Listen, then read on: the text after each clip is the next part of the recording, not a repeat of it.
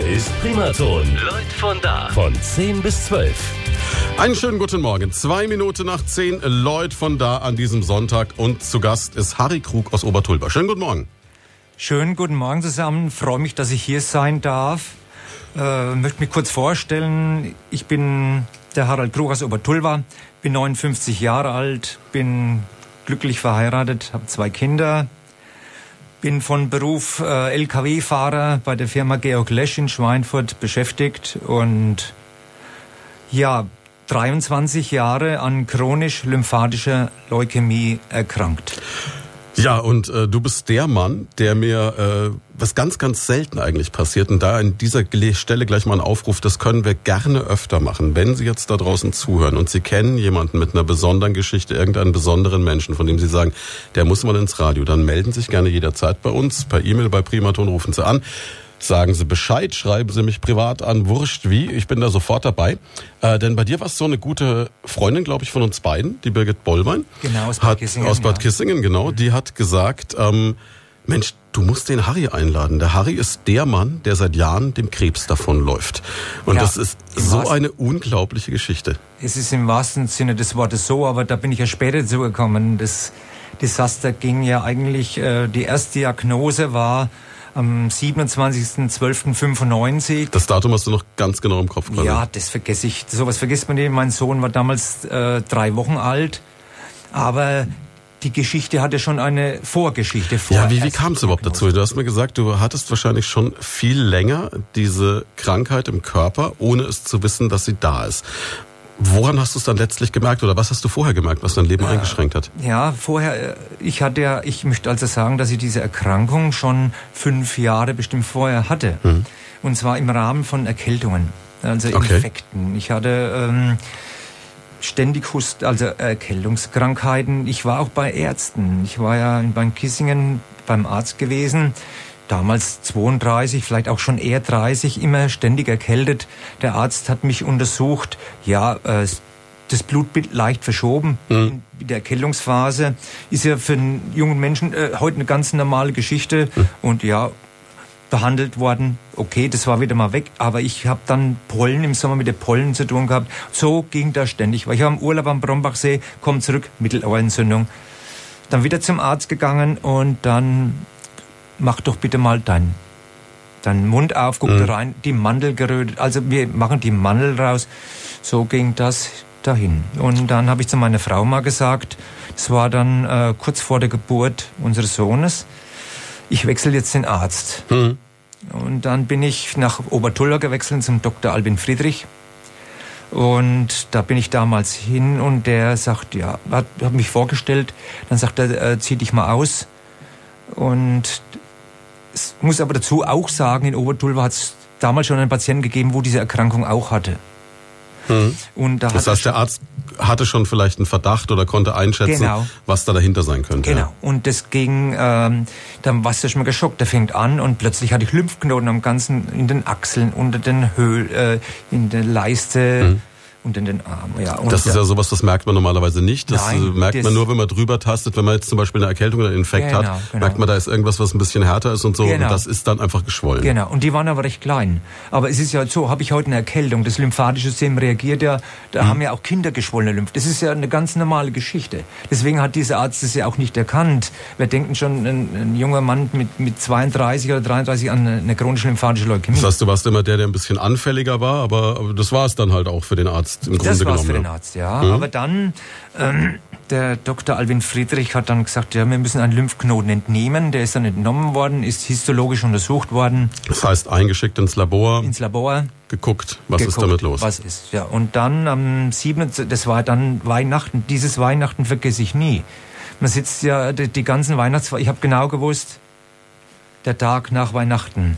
Das heißt, du hast schon gewusst, der untersucht jetzt diesen Lymphknoten und es könnte sein, dass da was Bösartiges ist. Das Ja. heißt, du hast schon im Hinterkopf dieses Gefühl gehabt, Genau. mein Gott, was ist jetzt, wenn Ja. ich einen Tag nach Weihnachten dahin gehe? Genau. Aber der Dr. Alvin Fried hat mich beruhigt, bleib mal ganz ruhig, äh, wir warten jetzt erstmal ab. Aber mhm. der Dr. Makut damals in Bad Kissingen, der hat mir dann schon so ernst geschaut, so signalisiert, mh, mh, so, das, das sieht nicht so schön, ne? Äh, mhm. Ja, schauen wir mal. Das war der, der dann den Lymphknoten entnommen hat. Genau, ja, genau, genau. Der, wo dann eingeschickt worden ist und so weiter. Okay, dann kam die Diagnose.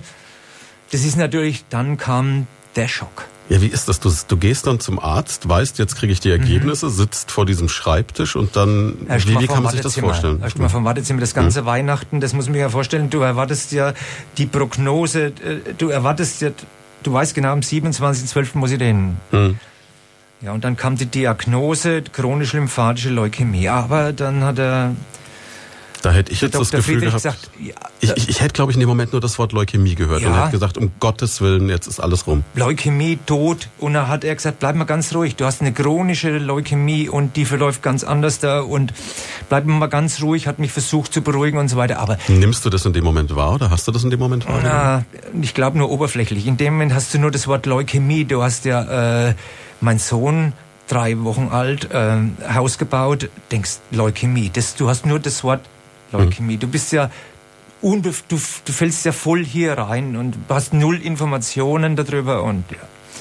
Okay, ich bin dann nach Würzburg in die Universität überwiesen worden und, äh, und kam dann in diese sogenannte Watch and Wait Phase. Das hast du mir im Vorgespräch erzählt. Das ist eigentlich etwas, was man sich so gar nicht vorstellen kann. Jeder von uns der jetzt gerade zuhört und der nicht äh, sich mit der Krankheit genauer auskennt, würde jetzt vermuten, in dem Moment, wenn ich so eine Diagnose bekomme, geht es darum, möglichst schnell was zu tun. Sei es eine Bestrahlung, sei es eine Chemo, sei es eine OP, was auch immer mhm. es da an Therapie gibt, wäre jetzt mein erster Gedanke, okay, ich habe was ganz, ganz Schlimmes, also ab ins Krankenhaus, Mhm. und gucken, ob ich es reparieren kann. Genau. Und genau das ist aber nicht der Fall. Ne? Nein. Ähm, diese, diese Phase nennt man Watch and Wait, schauen und warten. Ähm, ja, und viele Leute verstehen diese Phase auch nicht. Ich bin, ich habe Krebs und äh, ich muss nicht behandelt werden. Wieso muss ich nicht behandelt werden? Das ist ja anders wie bei einer akuten äh, Leukämie, da muss ja sofort eingeschritten werden. Aber den chronischen äh, Leukämien behandelt man erst, wenn äh, gewisse Indikatoren gegeben sind. Heute weiß man da viel mehr, da kommen wir aber später dazu. Mhm. Aber damals war es ja einfach so gewesen, ich habe dann ganz normal meinen Beruf weitergeführt. Ich hatte das, habe äh, vierteljährliche Untersuchungen. Nur äh, bei mir verlief diese chronische Erkrankung etwas anders. Bei mir äh, hat sich die Krankheit innerhalb kürzester Zeit, ist der Progress dieser Erkrankung vorangeschritten. Das bedeutet was konkret? Woran Progress, äh, die Blutwerte, also die Thrombozyten sind immer mehr abgefallen, die äh, Lymphozyten sind gestiegen. Ich habe immer mehr Lymphknoten bekommen. Ich hatte Lymphknoten, Pakete am Hals von vier auf drei Zentimeter unter den Achseln. Also das nahm schon einen Verlauf an. So, ähm, ich war auch immer in, noch mehr in anfälliger für Infektionen. Mhm. Okay, und dann äh, durch Zufall ich habe dann schon gemerkt, irgendwann muss da jetzt mal was, äh, sitze ich beim Dr. Albin Friedrich in Obertolwa, liegt das Neue. Diese Klatschzeitung, das Neue, diese. So, so typisches Wartezimmer-Ding, wo du eigentlich sagst, und ich, naja, gut. Ich, ich, lese in dieser Zeitung, äh, Professor Norbert Schmitz aus Kiel transplantiert zwei Patienten mit Leukämien. Ja, ich habe das Ding rausgerissen mhm. und habe das den Dr. Friedrich hingelegt und sage, schau dir doch das bitte mal hier an. Mhm. Und dann sagt er, nimm doch das mit nach Würzburg. Mhm. Mhm.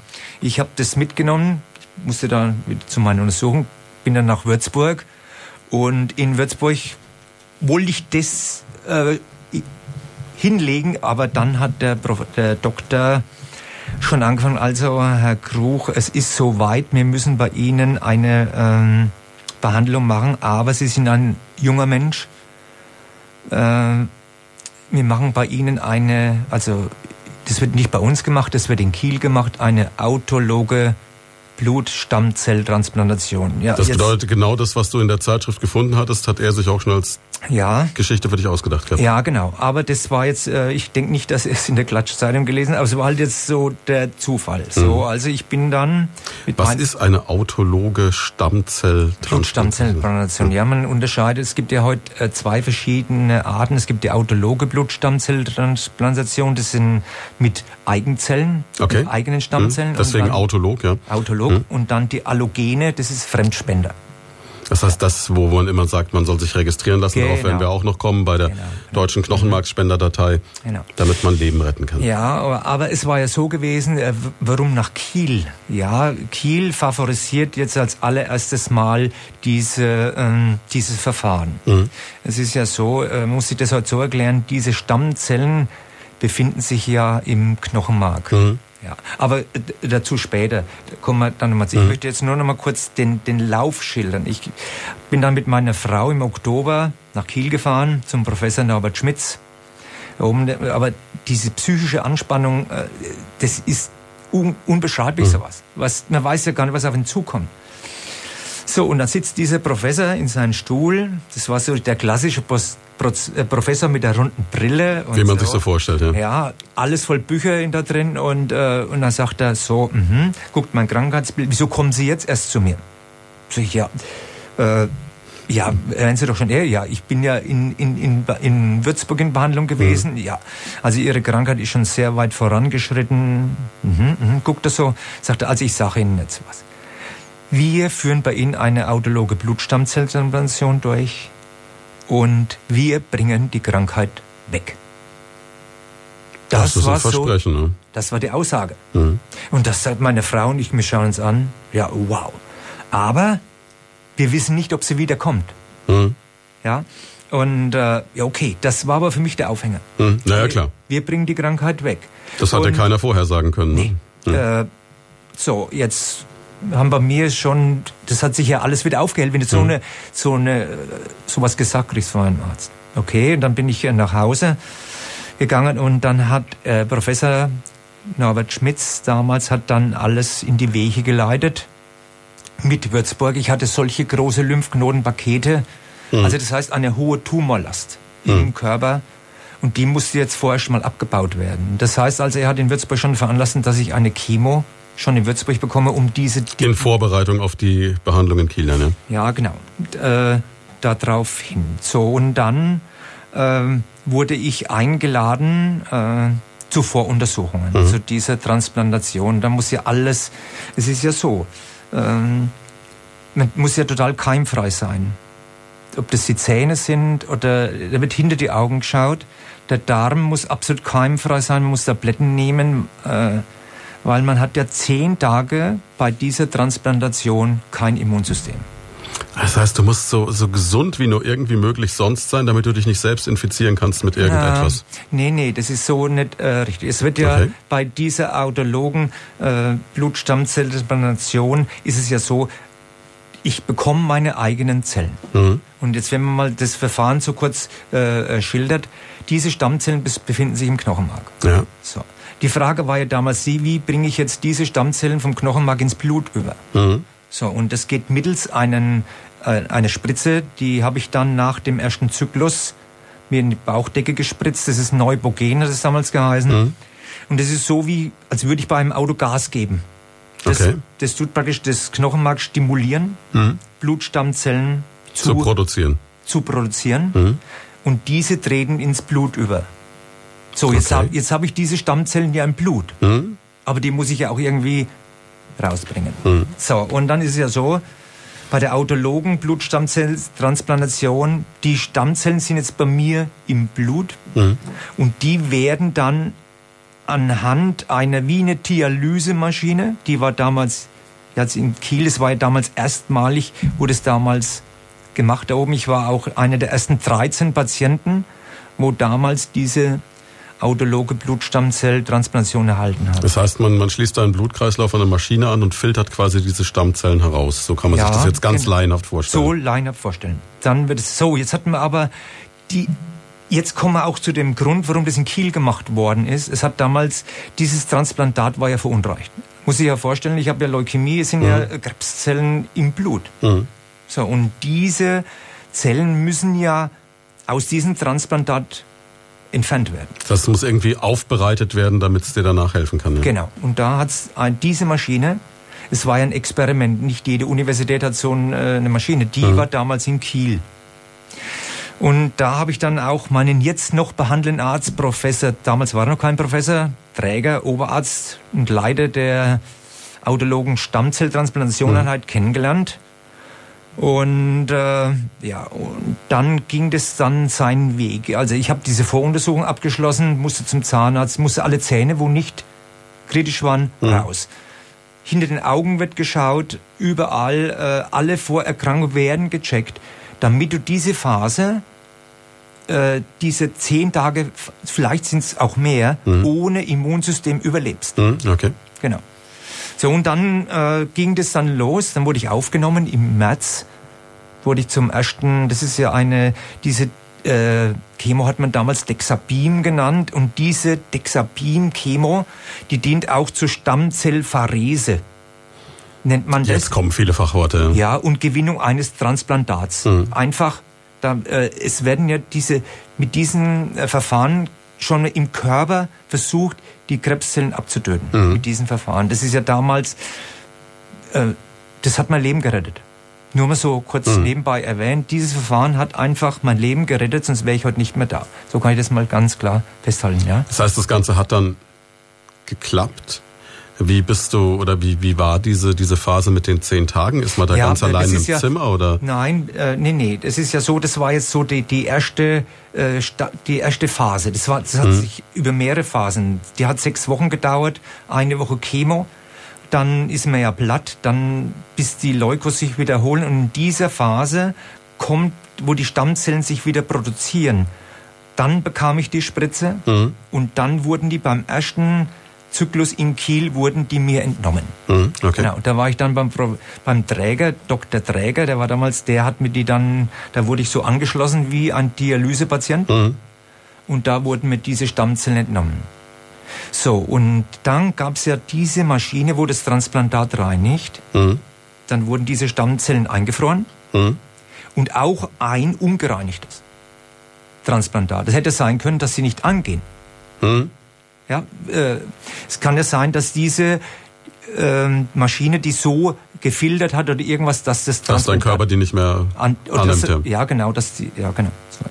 Ja gut, dann kam dann noch mal so ein Zyklus und dann kam die eigentliche Transplantation, hat sich dann im Sommer ähm, 2000, äh, Entschuldigung, 1997 im Sommer, im Juli 97 genau, wurde ich dann eingeladen zur Transplantation, zur mhm. eigentlichen Transplantation. So, und dann ist es so, da wird dann das komplette Immunsystem abgetötet. Das muss man sich so vorstellen. Es sind drei Tage Ganzkörperbestrahlung, mhm. früh und Abend wird man mit dem Bus zum Trans äh, Bestrahlungszentrum gefahren und von jeder Seite fünf Minuten bestrahlt. Und dann wieder aufs Zimmer und dann äh, Donnerstag, Freitag ging dann die Hochdosis-Chemo. Das muss man sich so vorstellen. Nach zum Mittwochabend, nach mhm. der Bestrahlungstage, kam dann die Schwester rein. Nachts um 12 Uhr und hat mir Wasser angehängt. Da sage ich, was ist denn das? Ja, das brauchen Sie. Wenn Sie sehen, was Sie morgen bekommen, Bewässerung. Die Bewässerung ging nachts um 12 Uhr los, intravenös mhm. Wasser. Ja. ja, und dann früh um halb zehn kam die Schwester rein und hängt mir so ein Beutel oben, da schaue ich, da waren da zwei Liter Chemo drin. Zwei Liter. Und den haben die mir in einer Stunde reingelassen. Mhm. Und dann kannst du zusehen, wie die Lichter ausgehen. Also das heißt, also äh, grob gesagt, das Knochenmark, der der Professor hat mir damals erklärt, das Knochenmark wird, das Immunsystem runtergefahren. Komplett. Das alte Immunsystem wird mit dieser Therapie runtergefahren. Das ging auf zwei Tage, mhm. Donnerstag, Freitag. Das nennt man die Koordinierungsphase, wo alles platt gemacht wird. Wie, wie fühlt sich das an? Was, dann was fühlt man sich äh, schon dem Tod nahe. Ich habe dann am Freitagabend, es ist ja so, ich war in Kiel, das sind ja 550 Kilometer. Ich habe mhm. dann meine Frau angerufen, habe zu meiner Frau gesagt, ich glaube, du musst kommen, nicht sterben. Mhm. Dann hat sich meine Frau mit meiner Mutter im Zug gesetzt und ist nach Kiel gefahren, hat mich dann besucht und äh, die hat mich dann gefüttert. Ich, ich, das ist ja alles kaputt. Das ist ja nicht nur, dass das, ähm, das bösartige Gewebe, sondern auch die Schleimhäute gehen kaputt. Dahinter, äh, du hast, du, das heilt ja nichts mehr. Du hast ja mhm. dann keine Leukozyten mehr. Du hast keine, ähm, der HB-Wert fällt ab. Du bekommst Blut, Du kommst Thrombozytenkonzentrat und du wirst praktisch künstlich so am Leben erhalten irgendwie. Gehalten irgendwie, ja. Ja, und dann am nächsten Tag, am, am Samstag früh, kam dann der Dr. Träger rein mit so einem Gerät. Und da sehe ich nur noch die Zahl 38 drauf. Gucke ich so dahin und sage das so. Das ist jetzt Ihr neues Immunsystem da drin. Mhm. Ja, und ich hatte diesen zentralen Venenkatheter hier, mhm. wo praktisch die ganzen Infusionen. Das ist so, so am Hals dann genau, quasi, wo, Hals, du, wo du alles reinlegen Wo alles reinkommt. Das ist ja total, äh, äh, weil es wird ja jeden Tag Blut abgenommen, kontrollierter Eingang, der Wassereingang, der Wasserausgang. Mhm. Und der Professor nimmt dann so eine Spritze raus, ist ja so eine starke Spritze, mhm. vielleicht so 10, 15 Zentimeter. Und das waren die Stammzellen. Und die hat er mir dann da oben angesetzt und hat reingedrückt. Mhm. Und die waren dann drin und sagte so, und jetzt warten wir. Jetzt warten wir, ja. Und dann war das die kritischste Phase. Das heißt also, es darf keine in dieses Isolierzimmer. Mhm. Das sind absolute Sicherheitsmaßnahmen, weil man ist ja total infektanfällig. Ja. Das heißt, du bist dann quasi wirklich allein in diesem Zimmer und wartest und, und hast dieses, genau. diese Phase, wo es jetzt darum geht, funktioniert das Ganze? Mhm. Nimmt mein Körper diese Zellen mhm. an oder nicht? Ja, genau. Und dann ist es irgendwann mal so, diese, du hast ja einen Fremdkörper drin, diesen zentralen Venenkatheter. Mhm. Und es ist ja so, dass äh, der, der, du weißt, ich bin dann fiebrig geworden schon. Mhm. Der Mund war kaputt. Ich, äh, ich habe dann 24 äh, Stunden Schmerzmittel bekommen, um einfach so, ich bin dann so künstlich so am Leben. Wichtig war in dieser Phase kein Infekt zu kriegen. Also mhm. eine Lungenentzündung oder sowas. Wäre dann wär, fatal ich, gewesen. Ne? Fatal hätte ich nicht überlebt wahrscheinlich. Ja, und da kam die Schwester immer rein, hat sie mir gesagt, äh, Herr Kruch, haben Sie Rückenschmerzen? Na sag ich, Nein. Ach, aha. Na, warten. Na, am nächsten Tag frage ich, was wollen Sie denn immer mit Ihren Rückenschmerzen? Ah, Sie werden sich freuen, wenn Sie Rückenschmerzen bekommen.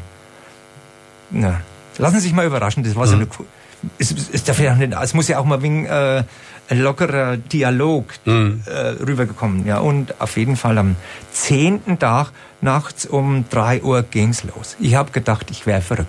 Mhm. Ich habe gedacht, mir haut jemand ein Messer in den Rücken rein. Und äh, habe ich geklingelt, sage ich, hallo, ich kann mich nicht mehr rühren. Dann sagt sie, sehen Sie, ich habe doch gesagt. Ja, was, was, was soll das jetzt bedeuten? Ja, jetzt geht's los. Ihr neues Immunsystem ist am Erwachen. Ach so, und das löst dann diesen Rückenschmerz genau. aus. Genau, das ist dann so. Äh, Aber das, das, ist auch gleichzeitig für dich das Signal gewesen, genau, es hat funktioniert. Freuen Sie sich, freuen Sie sich darüber. Mhm. Die hat mir dann, äh, ich habe eh schon Schmerzmittel bekommen, die hat mir dann noch eine zusätzliche Tablette gegeben und äh, nächsten Tag ist dann die Schwester, dann hatte ich 50 Leukos gehabt, 50 Leukozyten. Also das Immunsystem hat gezockt. Mhm. 50, nächsten Tag 100, dann waren es 500, 1000, dann ist das Immunsystem durch die Decke geschossen. So richtig, ja. Und dann war, haben sich diese Stammzellen im Körper so, haben praktisch die neue Blutbildung übernommen. Ja. Und damit wusstest du, dein Leben ist erstmal gerettet. Ja, gerettet, äh, ja, ich weiß nicht, ob man das so als, man ist ja eigentlich platt, man ist ja eigentlich, äh, man liegt ja, man mhm. ja gelegen, man ist ja eigentlich äh, nichts wert eigentlich. Das Immunsystem ist aufgebaut, die Leukos, man ist jetzt schon froh, ich durfte wieder nach Hause. Mhm. Ich bin ja dann auch äh, immer gebändelt, äh, Kiel, bin dann nach Hause gekommen und dann mussten ja weiter Untersuchungen stattfinden. Aber es hat sich dann bewahrheitet, wie der Professor Schmitz gesagt, wir bringen die Krankheit weg. Mhm. Und das hat sich auch so bewahrheitet. Die war weg. Ja, und es war ja so, ich musste dann immer nach Kiel fahren zur Untersuchung. Dann ist ja Knochenmarkspunktion gemacht worden aus dem Beckenknochen hier, um einfach festzustellen, sind Restbestände da mhm. und so weiter. Bis 2004. Dann war man so weit schon fortgeschritten, dass man eine MRT-Untersuchung machen konnte. Und zwar nennt man das heute, das ist eine minimale residuelle äh, Untersuchung, äh, Resterkrankung, um festzustellen, da brauchen wir nicht mehr punktieren, das machen mhm. wir heute bei Blutuntersuchung. Und da, äh, das ist für den Patienten auch einfacher. Das ist die Diagnostik wurde damals beim Professor Knebar in Kiel gemacht. Da kann man dann auch feststellen, habe ich Restbestände im Körper oder nicht. Du hast uns jetzt in der ersten halben Stunde schon diese Geschichte geschildert, wie es war, die Diagnose zu bekommen, wie dann die erste Phase dieses Watch and Wait war, wo man also abgewartet hat, bis du in der Phase deines, deiner Erkrankung warst, das behandelt werden musste. Dann gerade eben diese Schilderung in Kiel, wie quasi das Immunsystem einmal platt gemacht wird, du dann mit eigenen Knochenmarksstammzellen wieder fit wirst. Und wir haben jetzt gerade gehört, dann kam dieser Moment, wo du gemerkt hast, okay, jetzt habe ich wahnsinnige Rückenschmerzen, damit springt aber auch mein Immunsystem wieder an.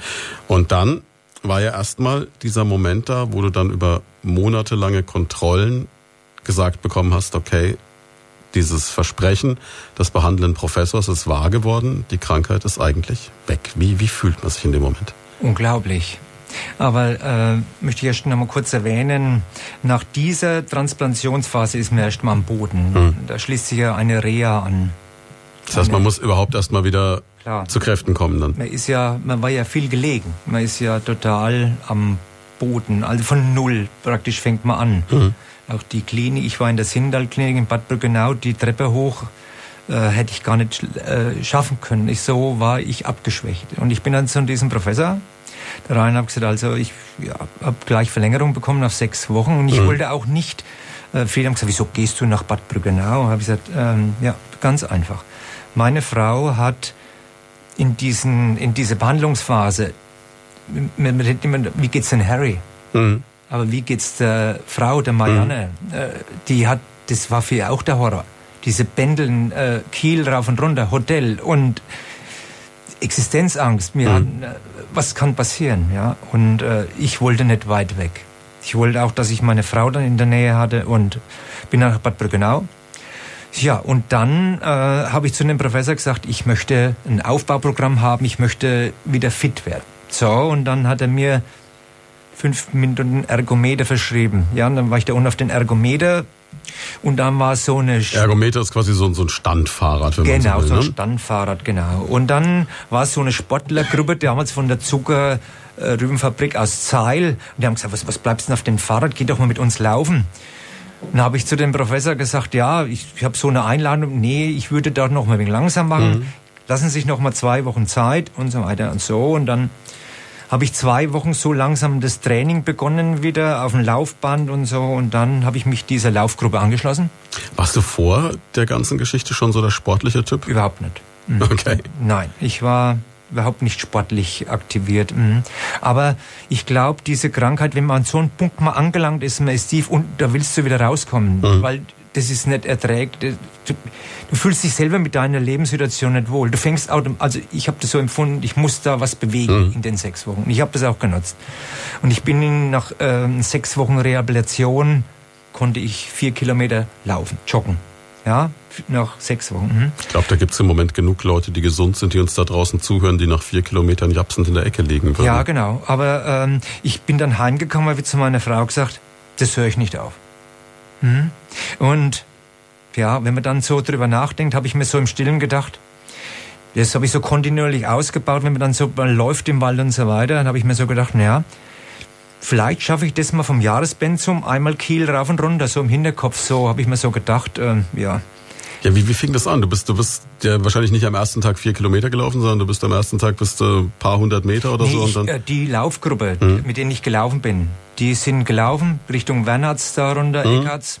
Ich bin denen dann hinten nachgetrappt. Also ich bin halt mitgelaufen, ich bin immer angelaufen und so hm. weiter. Das waren ja alles schon trainierte Sportler. Konnte ich ja gar nicht.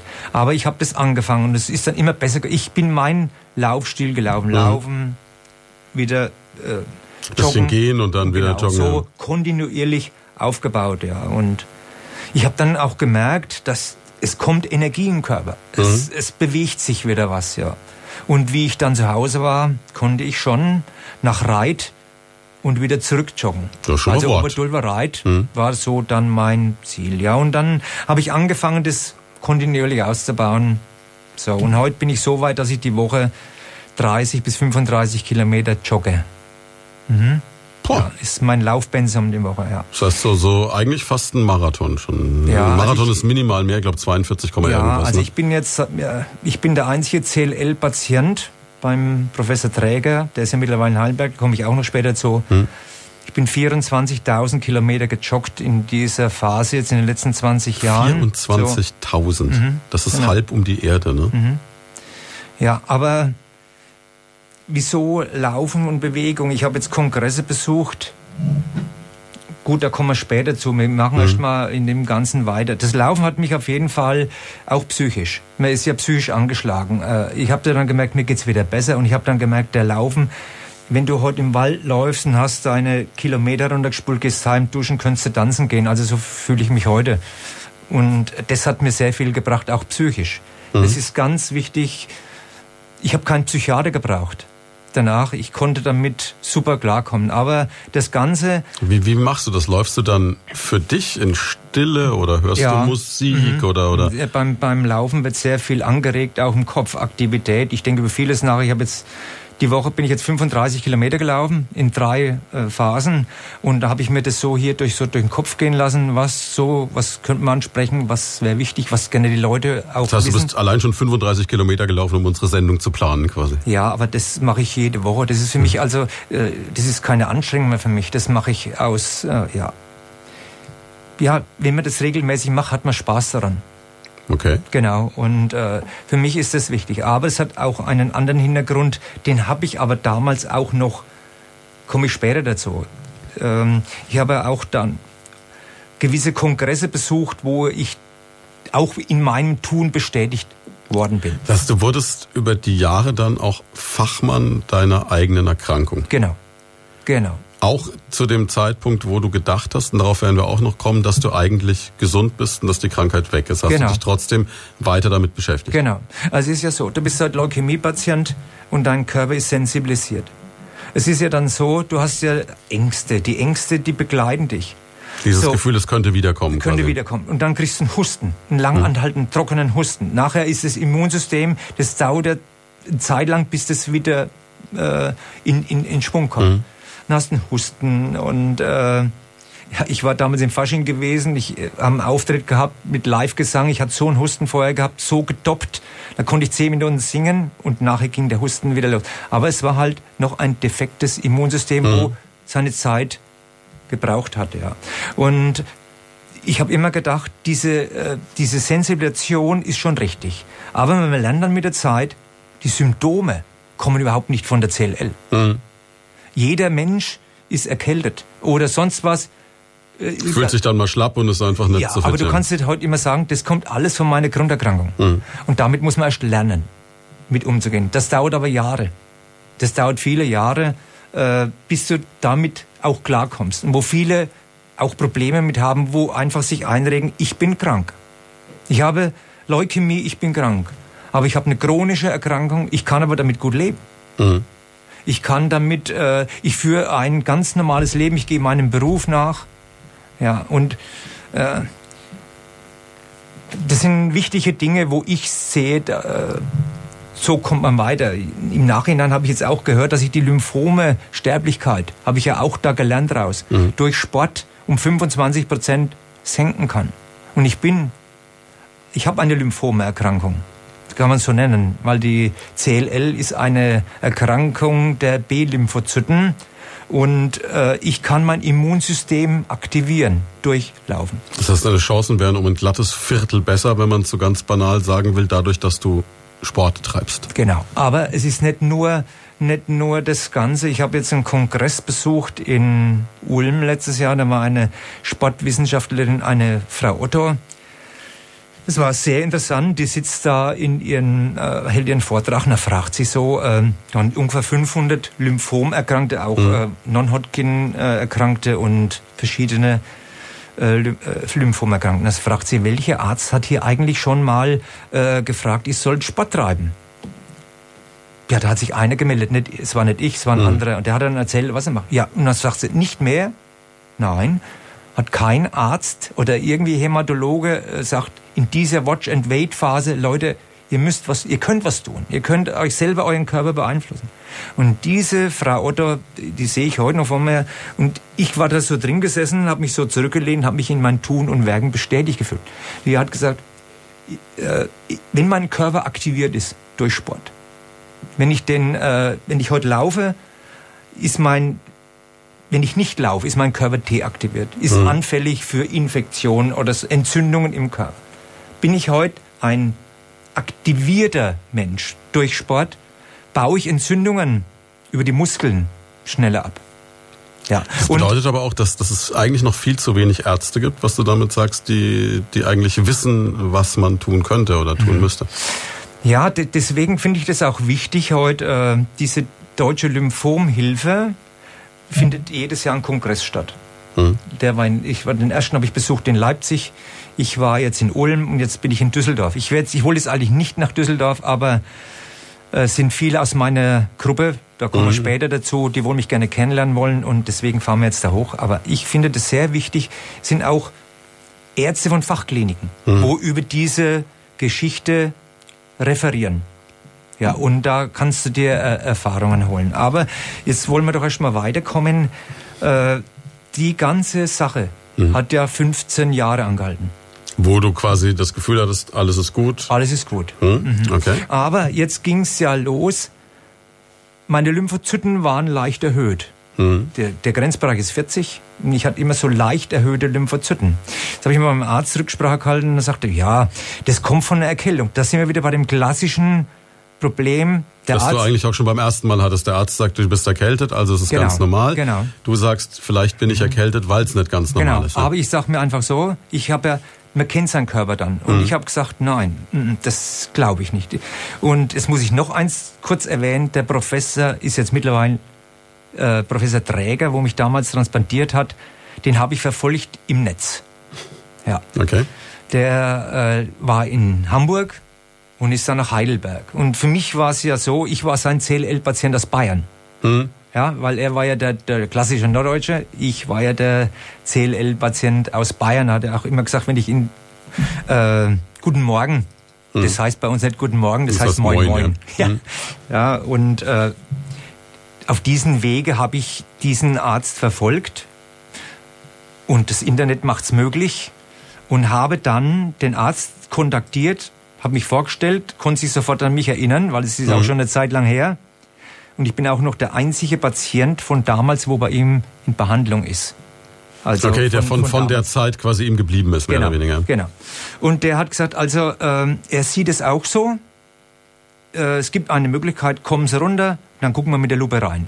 Dann machen wir also diese MRD, diese Mhm. minimale residuelle Untersuchung da, wo man das feststellen kann. So, und dann hat sich meine Ding bestätigt. Ich hatte 19% Leukämiezellen wieder im Knochenmark. Das heißt, du hast in diesem Moment nach 15 Jahren erfahren, dass die Krankheit wieder da ist. Ja, genau. Mhm. Aber ich war, der ist ja schon mal geschockt, aber er hat Ja, mich dann das kann ich beruhigt. mir vorstellen. Ne? Er hat mich dann beruhigt und äh, man lebt jetzt schon lange damit. Ich hatte nur diese eine Lymphozytenwert, äh, wo erhöht war, sonst war ja nichts. Mir ging es ja so blendend. Ich war Mhm. also wieder in Watch and Wait. Das heißt, der, der, dieser Zyklus ging quasi wieder von vorne Von los. vorne los. Genau. Das heißt, du hattest aber auch dieses Bild vor Augen, irgendwann kommt wieder so eine Behandlung, wie du sie schon mal durchstehen musstest? Ja, nee, noch nicht. Mhm. Noch, Okay. äh, da, da noch nicht. Aber das hat sich in, im laufenden Jahr dann schlagartig geändert. Das ging ja dann los. äh, Ich habe ganz normal meine Aktivitäten. Ich habe auch beim Laufen gar nichts gemerkt, dass das irgendwas schlechter wird. Gar nichts. Konnte ganz normal laufen. Ich war auch nicht erkältet. Überhaupt nicht. Ich hatte keine B-Symptomatik hatte ich sowieso nicht. Also B-Symptomatik heißt Nachtschweiß oder Abgeschlagenheit oder Lymph Dieses, dieses Fatigue-Syndrom, was man Genau. immer sagt, kommt, glaube ich, aus dem Französischen. Im Französischen heißt müde Fatigue. Ja. Insofern ist das eigentlich selbsterklärend. Das heißt, so eine, so eine Dauermüdigkeit Genau, quasi. genau, das hatte ich nicht, aber da kommen wir vielleicht noch später drauf. Äh, äh, Sport ist da ein Ist, großer. hilft da dagegen, ja. Genau, genau. Ja, und auf jeden Fall. Im Herbst ging das dann schlagartig los. Ich war noch auf, beim Bergwandern gewesen auf 3000 Meter und vier Wochen später ging das Desaster los. Äh, Husten, einfach ein Husten. Mhm. Ich gehe zum Dr. Albin Friedrich, der hört mich ab und sagt, du hast Lungenentzündung. Sag ich, was? Lungenentzündung? Äh, Ohne Vorhang, ohne Infekt oder irgendwas, so gar nichts. Ja, okay, Antibiotikum verschrieben gekriegt. Montag gehe ich wieder runter, denke auf eine leichte Besserung. Ja, dem war aber nicht so. Doppelseitige Lungenentzündung. Ja, Das heißt, ja. das Antibiotikum hat überhaupt nicht mehr angeschlagen Genau, in irgendeiner genau. Form. Also, ist schon, also hat er mich zu, zum Lungenspezialisten, der Lungen röntgt die Lunge und sagt, ja, was ist denn da los? So was hat er noch gar nicht gesehen. Mhm. Lauter weiße Schlieren auf der Lunge. Mhm. Ich habe ja auch nicht, keine Ahnung. Mhm. Also ich bin dann nach Münnerstadt in die Lungenklinik gekommen, dann Lungenpunktion und und und und ja, dann kam wieder dieser Moment des Wartens. Was ist das, ne? Mhm. Ja, und dann kam nach zwei Tagen die Diagnose, also äh, Sie haben keine Lungenentzündung, das liegt an Ihrer Vorerkrankung. Sag ich, wie bitte? Ja, Sie haben B-Infiltrate in der Lunge. Also das heißt... Das heißt? B-Infiltrate, das heißt, die CLL ist eine Erkrankung der B-Lymphozyten. Das mhm. heißt, und diese siedeln sich im Körper ab, in den Lymphknoten, aber die können sich auch auf die Lunge legen. Quasi. Auf die Lunge legen, mhm. auf Organe legen. Auf der Milz auch zum Beispiel, ja. Ja, und dann habe ich hergegangen, dann habe ich den Professor angerufen nach Heidelberg. Mhm. Der war in, in Amerika beim Kongress und äh, dann war eine Ärztin dran, habe ich dir kurz geschildert, ich bin Patient vom Professor Träger aus Heidelberg und dann hat er gesagt, ja, der ist beim Kongress und so weiter, kommen Sie nach Heidelberg. Okay, mhm. ich bin dann nach Heidelberg. Und dann, äh, also noch nicht, auf jeden Fall zehn Minuten später ruft der Professor aus, aus Amerika. Amerika ne? Das war ja der Oberhammer. Das mhm. ja, ja, so und so, haben das kurz geschildert, als er Krug kommen Sie sofort nach Heidelberg. Ich bin am Sonntag wieder in Deutschland und dann sprechen wir drüber, ja. Ja, und da bin ich runtergegangen und dann ging das natürlich los. Behandlung, wieder mhm. behandeln und so weiter. Denke, ja, okay. Aber das war ja noch nicht, das war ja erst der Anfang von dieser ganzen Geschichte, da wurde die Behandlung festgelegt und so weiter. Diese B-Infiltrate, wenn man sowas in der Lunge hat, das ist total beängstigend. Kriege ich jetzt irgendwann mal keine Luft mehr. Mhm. Äh, äh, so, so ein Erstickungsgefühl dann auch. Äh, nee, das hatte ich nicht. Aber, aber, aber psychisch war der Gedanke, dass es kommen Gedanke. könnte. Ich hätte mich so mit dir jetzt überhaupt nicht unterhalten mhm. können. Ich hätte laufend husten müssen und so weiter. So, okay, ich bin dann nach Hause gegangen, ja, und dann waren meine Freunde von der vom Fasching, die waren dann alle da und haben das Man muss dazu sagen, du bist im Fasching ein unglaublich aktiver Typ ja. gewesen, beziehungsweise bist immer noch, ne? Ja, genau. Und die waren dann alle da, dann haben wir so drüber geredet, aber das war dann äh, noch nicht alles. Dann kam ja die nächste Hiobsbotschaft war, dass ich meine Krankheit ist also äh, aggressiver geworden. Also das heißt, man kann heute die Zytogenetik feststellen. Mhm. Die Zytogenetik ist halt ein wichtiger Faktor in Behandlung der CLL. Musst du vielleicht ganz kurz erklären, was Zytogenetik ist? Ja, Für die, die keine genau. Fachleute sind. Die zytogenetische Untersuchung ist halt so, äh, das hat man damals noch gar nicht gewusst. Damals war man, damals, wie ich das erste Mal behandelt worden bin, wurde dies noch in Studien untersucht, mhm. welche Bedeutung die Zytogenetik hat. Aber ich kann heute, heute spricht man von einer personalisierten Therapie. Ich kann heute an einen CLL-Patienten anhand dieser zytogenetischen Untersuchung feststellen, hat der. Äh das heißt, im gewissen, also jetzt um es ganz platt auszudrücken, ich schaue mir die Erbinformationen, die jemand hat, an. Genau. Sprich das, was ich mitbekommen habe von Mutter, Vater etc. Nein, äh, das so nee, ist es nicht. Nein, nee. nein, nein, nein. Okay, das, wie ist es nein, dann? Äh, es ist so, es gibt heute äh, Deletionen. Das eine, es gibt heute gute Verläufe dieser chronischen okay. Erkrankung. Das ist eine sehr komplexe Erkrankung, wie du sicherlich mm, mitbekommst. Und ich merke, dass es unglaublich viele Fremdwörter gibt. Ich versuche es zu verstehen. Deswegen ich denke, die Leute muss man das auch, auch schon ein wenig äh, einfach halten. Mhm. Aber letztendlich sage ich nur eins. Wir als chronisch-lymphatische Leukämiepatienten dürfen froh sein, dass es diese Untersuchungsmöglichkeit genau, gibt. Genau. Dass man heute so eine personalisierte Therapie machen hm. kann. Heute, heute gehst du heute rein und dann werden untersuchen und es wird eine gezielte Therapie wird heute gemacht. Mhm. Ja. Und auf jeden Fall war das so, ich habe dann diese Diagnose bekommen, 17b, äh, DB53 Mutation. Hat mir ja gar nichts gesagt. Also das heißt, der Satz vorher, Hochrisikopatient. Das hat dir was gesagt. Das hat mir was gesagt und dann war Alarmstufe rot. So, wir sind zurück bei Leut von da bei Primaton an diesem Sonntag mit einem sehr ernsten, aber auch einem sehr wichtigen Thema. Wir sprechen nämlich heute über CLL, die chronische lymphatische Leukämie. Bei uns zu Gast ist Harry Krug aus Obertulba. Er hat diese Krankheit seit 23 Jahren, zumindest seit 23 Jahren weißt du, dass du sie hast. Du vermutest das schon länger im Körper. Aber du hast sie auch seit 23 Jahren im Griff.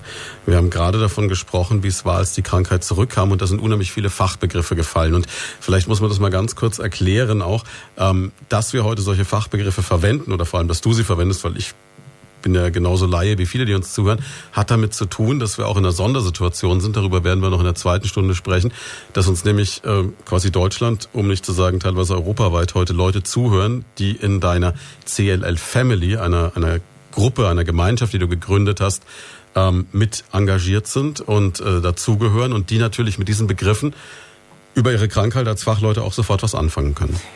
Ja, äh, nicht unbedingt. Aber am, zumindest schon mal davon gehört genau, haben. Genau, aber am Anfang mit überfordert. Mhm. Es ist ja so, wie wir heute gesagt haben, die Diagnose Leukämie bekomme ich, sitze vor dem Arzt. dann bricht für viele die Welt zusammen. Der eine kann damit besser mit umgehen. Es gibt Patienten, die verschließen sich total, die, die sagen, ich bin ja krank, ich, ich mhm. bleibe im Wohnzimmer sitzen, ich will niemandem was hören, hören und sehen. Es gibt auch. Es gibt auch viele, wo die Männer sagen, fällt mir auch auf, die Männer sagen, ich möchte davon gar nichts wissen. Das macht alles die Frau. Die Frau macht den Schriftverkehr mit den Ärzten, die kümmert sich um alles. Gibt's auch. Mhm. Also ist die Frau grundsätzlich vielleicht auch die bessere Patientin? Kann man das sagen? Kann man so nicht sagen. Ich, ich möchte es nicht sagen. Ich glaube nicht, dass ich das meiner Frau übertragen möchte. Diese, äh, das ist schon, das geht nicht. Man hat ja eine chronische Erkrankung. Hm. Ich muss damit mein Leben lang leben und ich muss mich dieser Krankheit stellen und annehmen. Damit ich lerne, damit umzugehen. Äh, mein, äh, das, wir kommen nachher zu dieser hm. Family äh, die Information. Ich muss darüber Bescheid wissen. Ich muss mich informieren und ich weiß Bescheid. Ich habe mich in verschiedenen Kongressen im Internet, aber Internet ist auch nur bedingt, sag mal so, es gibt Videos, äh, mhm. YouTube, super Videos vom Professor Halleck aus Köln, Barbara Eichhorst, Professor Stilkenbauer aus Ulm, das sind die Koryphäen auch in der chronischen lymphatischen Leukämie. Da kann man Videos anschauen, watch and wait. Was kann ich dagegen tun? Mhm. Oder Warum behandeln in Fachkliniken? Ist ein Video vom Professor Halleck. Äh, übrigens der Professor Halleck, nur kurz zur Vorstellung, das ist, äh, der ist von der Universität Köln, ist letztes Jahr mit dem Krebspreis 2017 ausgezeichnet worden, wo wir ihn auch gratuliert haben, weil ich äh, ein super den haben wir viel zu verdanken, wir CLLer, mhm. sage ich mal so, weil er diese Krankheit auch vorantreibt, auch in der Forschung, in Studien, wo er auflegt und so weiter. Und ich hab, da ist auch ein sehr interessantes Video in YouTube drin, da kann man das nachhören, dass sich früher die Pharmaindustrie für dieses Thema überhaupt nicht interessiert hat, weil da war kein Geld zu verdienen mit dieser Erkrankung. Das hat sich aber schlagartig geändert in den letzten Jahren. Wie viele, wie viele Menschen erkranken da überhaupt dran? Kann man das sagen? Ja, also die chronische lymphatische Leukämie ist ja die häufigste Leukämie im Erwachsenenalter in Europa und Nordamerika und jährlich erkranken etwa fünf von 100.000 Personen an CLL.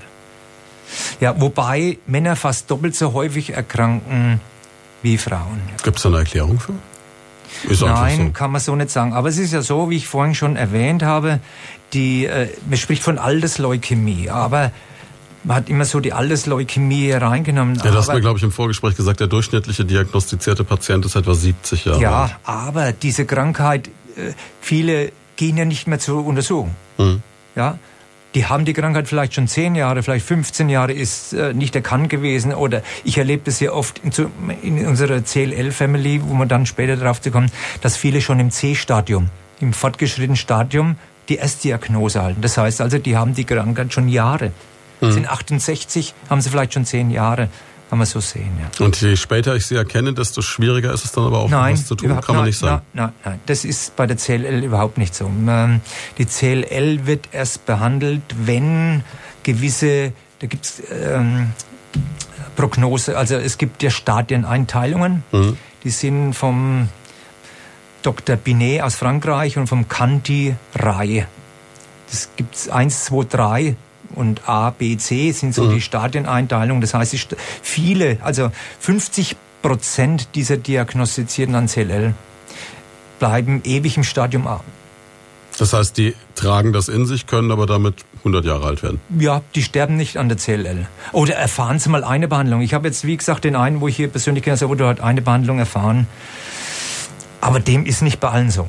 Mhm. Das ist einfach so. Es gibt, ich bin da auch so ein Patient, wo das nicht so geradlinig. Du hattest einfach diese aggressive Form oder hast diese aggressive Form? Die hat sich Form? verändert. Mhm. Die, äh, so eine CLL kann auch umschlagen in einen aggressiven Lymphom oder äh, später zu einer Richtertransformation. Das ist also, ja, das sind solche Folgeerkrankungen, mhm. was aus der CLL entstehen kann. Muss nicht, kann aber. Also man darf sich deswegen, bin ich auch immer derjenige, der sagt, Leute, haltet euch fit. Und der Professor Träger aus Heidelberg hat zu mir gesagt, er transportiert mich noch mit 70, wenn mhm. ich fit bleibe. Und dafür sorge ich. Also ich tue meinen Beitrag dazu, mehr kann ich nicht machen. Aber ich möchte eigentlich mit dieser Erkrankung so leben, damit ich die besten Medikamente nehmen kann. Ich nur so einen kurzen, die Woche sagt in, aus unserer Family einer, also Harry, ich möchte schon gern 70 werden mit dieser Erkrankung. Ne? Mhm. Und dann sage ich, also 70, 80 plus ist das Ziel. habe mhm. ich so gesagt. Ne? Und da sage ich da eins, da treffen wir uns auf einer Berghütte und wir kraxeln hoch. Also nur mal so viel zum Thema. Also es gehört auch wegen dazu, die Leute aus zu motivieren dann auch wieder. tief zu holen. Mhm. Ich habe eine CLL, aber das macht halt diese Problem des Watch and Wait. Mhm. Diese langsame Progress der CLL, da haben viele Patienten haben damit ein Problem. Dass, dass du das Gefühl hast, du kannst eigentlich nichts tun, im Grunde genommen. Ja, genau. Du wirst nicht behandelt. Wieso äh, wäre ich nicht behandelt? Ich habe Krebs, aber es bringt nicht im Moment.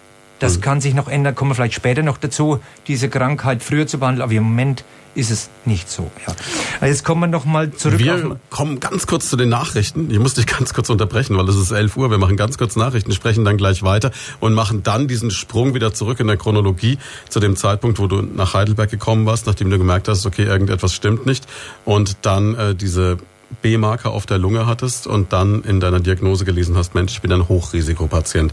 Wie deine Lebensgeschichte dann weitergeht, das hören wir drei, vier Minuten direkt nach den Nachrichten. Sechs Minuten nach elf. Leut von da bei Primaton an diesem Sonntagvormittag und bei strahlendem Sonnenschein widmen wir uns einem sehr ernsten Thema, nämlich der chronisch-lymphatischen Leukämie.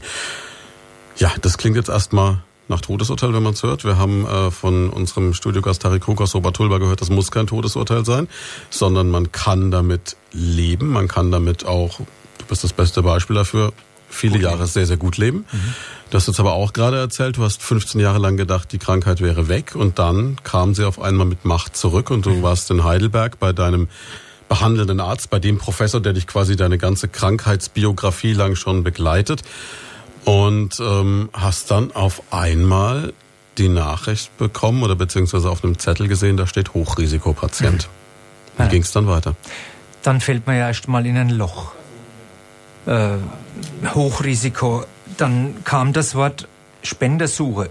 Ich habe gedacht, das nochmal mitmachen, das schaffe ich Weil du wusstest, was dich erwartet, wie das ist, ja, wenn das, das Immunsystem runtergefahren wird, diese Bestrahlungen kommen, alles, die Chemo was kommt. was da so gelaufen ist und so, das war für mich der absolute Horror. Aber just zu diesem Moment, wo meine äh, Rezidiv kam, ist im Oktober ein neues Medikament zugelassen worden. Ja, das ist, mhm.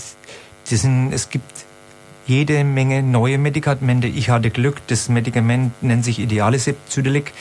Es ist ähm, in Verbindung mit einem Antikörper, wollen wir da nicht näher drauf eingehen, das ist mhm. sehr komplex, die ganze Geschichte, aber hochwirksam und äh, nicht so ist auch nicht ohne das Medikament.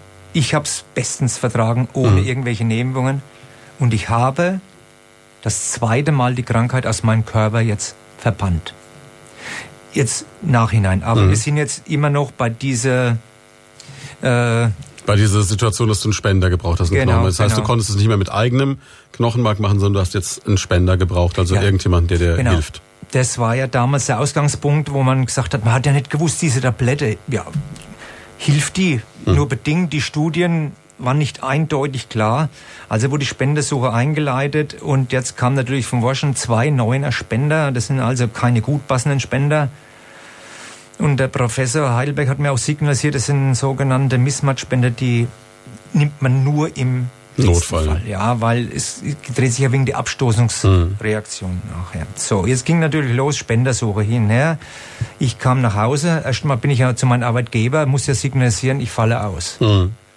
Habe ich die, die Georg Lesch ist ja der, Peter Heinlein ist ja die, die Familie, mhm. habe ich angerufen dann, habe meinen Chef angerufen, habe gesagt, so und so, wir haben zusammengesetzt und der hat mir auch der Arbeitgeber ist ja auch in dem Fall ein wichtiger Faktor und der hat mir dann auch, die ganze Familie war zusammengesessen und hat mir gesagt, Harald, den Laster stellen wir da hinten ins Eck. Das ist deiner und wär wieder gesund. Wie ich dann gegangen bin, dem Missionar, klopft mir auf die Schulter. Ich freue mich, wenn du wieder kommst. Mhm. Er ist natürlich ein riesen Motivationsschub in dem absolut. Moment. Absolut. Ich denke mal, es macht das ganze Paket. Auch Freunde froh sind, das ganze Paket macht es. Mhm. Ich bin ja dann nach Hause gekommen, und äh, die waren abends zusammengesessen, weil es ging ja schon die Faschingsvorbereitungen wieder mhm. los. Und dann bin ich da voll in so eine Besprechung da reingeplatzt, habe dir erzählt, dass ich einen Spender brauche und so weiter. Und dann hat der Dr. Alvin Friedrich oder die ganze Gruppe gesagt, ja gut, dann machen wir so eine Typisierungsaktion. Mhm. So der Gedanke, erste Gedanke, ja, im Fasserall oder so, ja. So waren die ersten Überlegungen. Das man muss sagen, Obertulba, für diejenigen, die es nicht kennen, das sind 1500 Menschen, die da leben etwa. Und genau du hattest den großen Vorteil, die standen halt auch wie einer hinter dir dann. Ja, genau. Und die, äh, das, äh, sagen wir, die Spackos, so nennt man diese Spaßgruppe, die haben das dann organisiert. Das waren die Organisatoren, dieser, der Alvin Friedrich war Mitinitiator bei der ganzen Geschichte und der Dr. Hotzel. Und dann ging das los. Äh, die Vorbereitung. Dann hat sich das ja so rauskristallisiert, ja, ich helfe, der hilft. Dann ist es zu einer Sache angewachsen, wo dann der Pfassel schon nicht mehr, dass da schon die Mehrzweckhalle ran musste. Ja, und dann DKMS kontaktiert und dann hat der Dr. Alvin Friedrich mir mit einem Satz klar gesagt, also wir machen das, aber du musst da eins im Klaren sein, du bist öffentlich. Mhm. Das war dann der Punkt für dich, wo du sagen musst, okay, was ich bisher mit mir, mit meiner Familie, mit meinem engeren Umfeld ausgemacht habe, das kommt jetzt in Fernsehen, in Zeitungen, in Radio, Überall. zumindest mal regional und genau. jeder weiß, mhm. was los ist. Aber jetzt sind wir bei dem Punkt wieder angelangt.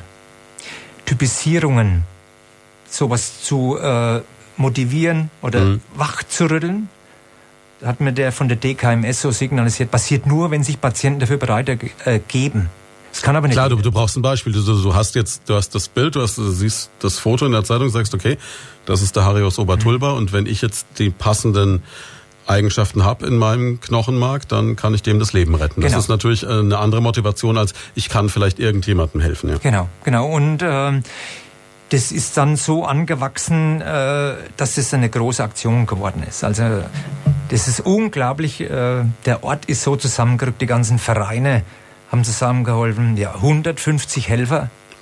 Der Raimund Müller aus Bad Kissingen hat damals die ganze Organisation äh, organisiert, äh, die Einteilungen gemacht. Die Leute haben Kuchen gebackt, die ganzen es sind Gelder äh, gespendet worden. Die Diefenbacher Außenwerbung hat damals signalisiert, sie macht die Außenwerbung, mhm. weil ich habe zwei Kinder, die können auch an Leukämie erkranken. Ja, und der hat dann, der eine hat, äh, hat den Druck äh, spendiert, die Brauereien haben gespendet, also die Vereine haben Geld gespendet. Ja, und letztendlich konnten äh, 400 Spender gewonnen werden bei der Typisierung. Die Dunkelziffer ist höher, weil sie ja viele Online-Heulen machen, mhm. sich typisieren lassen. Aber im, im Moment haben wir vielleicht gedacht, nur 400. Aber Bad Kissingen, der Landkreis Bad Kissingen hat es viele Typisierungen schon gegeben, glücklicherweise. Ja, ich weiß, wir haben das von Primaton auch schon mal gemacht, vor vielen Jahren, damals auch in der großen Turnhalle. Und man muss jetzt dazu sagen, diese ganze Geschichte von der DKMS ist zum einen natürlich, man muss möglichst viele Leute finden die sich typisieren lassen. Ja. Dann braucht man Personal, das die Typisierungen durchführt. Und dann kostet diese Typisierung an sich ja auch Geld. Das heißt, man braucht auch Geldspenden, genau. um das zu finanzieren. Das genau. ist so der Hintergedanke bei genau. dem Ganzen. Und da muss ich auch sagen, also äh, die Solidarität, was unserer Familie so entgegengekommen ist, das war der Hammer. Wir hatten 120 Kuchen, die Leute haben Kuchen gebackt, die Vereine, die Feuerwehr, alles. Der Büchermeister war oben, der Gotthard Schleret hat es gesehen, das, das ist ja Wahnsinn. Also er war richtig stolz auf seine Gemeinde, mhm. was da, wenn die Mensch in Not ist. Also der, die ganze Sache hatte nicht nur für mich, das war der Typisierung für mich und andere.